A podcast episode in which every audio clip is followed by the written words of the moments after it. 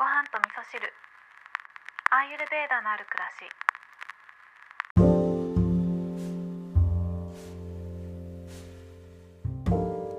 こんにちは。アーユルベーダアドバイザーの土井京子です、えー、今日は冒頭にちょっとお知らせをさせていただきたいんですけれども、えー、明日の配信はですねまたえー、ゲスト会としてゲストの方をお迎えして15分の拡大版としてねお届けしたいと思います。で明日のゲストもですね私のアーユルベーダの学びの仲間であるキエさんをお迎えしております。でも収録はさせていただいたんですけれどもえー、キエさんはホリスティックコーチヨガ講師として活動されてるんですけれども、えー、アーユルベーダの学びをねコーチングに生かしたことをされてるんですね。でコーチングの中で感じたことであったりとかあとは価値観の優先順位についてねお話をお伺いしましたので、えー、聞いていただけるとね何か気づきがあるかもしれないのでよかったら聞いてみていただきたいと思います。はい、で今日の本題なんですけれども今日はこのポッドキャストを始めてきてすごい良かったなって思うことがたくさんあるんですけどその中でもあの人とのつながりに関してね特にすごく良かったなって思ってることがあるのでそれをお話ししたいんですけどあの昨日ですね私はちょっとゲリラ的になんですけどインスタライブをさせていただいたんですね。で昨日インスタライブさせていただいたのは、えー、気候セラピストの愛子さんという方と一緒にお話をさせていただきました、まあ、気候のお話をねたくさん教えていただいたりとか、まあ、アイユルベーダと気候の共通点だったりとかそういったことをお話しくださったんですけど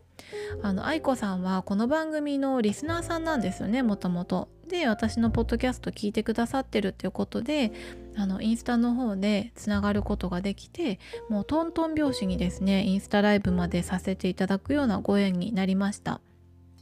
という感じでですねこのポッドキャストをきっかけに、えー、つながっていくご縁っていうのがとてもいいなって思うんですよね私の大好きな漢方のね浩太先生もねあのポッドキャストがきっかけでつながりましたし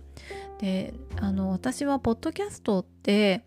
あのこれで儲けようってやってる人ってあんまりいないと思うんですよね。なんか本当に純粋に人に楽しんでもらおうとか自分が楽しいから発信してるとかすごく伝えたいことがあるから発信してるとかこう世の中にちょっといい影響を与えられたらいいなとかそういう思いを乗せて発信されてる方がすごく多いような気がしていてなんかねこのポッドキャスト内ってすごくねあのあったかい空気が流れてるなって感じるんですよね。で声って結構いいところも悪いところもその人の人柄っていうのがとっても出てくるのでなのでね人と人とのつながりっていうのができやすいんじゃないかなって思うんですよね。でアーユルベーダでもですねあの声とか音とかっていうのは結構重要視されていてえー、声でね自分をチューニングしていくっていうマントラを唱えるっていうことがあったりとかマントラっていうのは、えーと、アーユルベーダーではサンスクリット語のお経みたいなものなんですけどね。これであの自分を整えていくっていう方法もあるし呼吸法の中にね、えー、ブラーマリーっていうね蜂の音を自分で「うーん」って出してこの音で自分の細胞を整えていくっていうそういった方法もあったりするんですよね。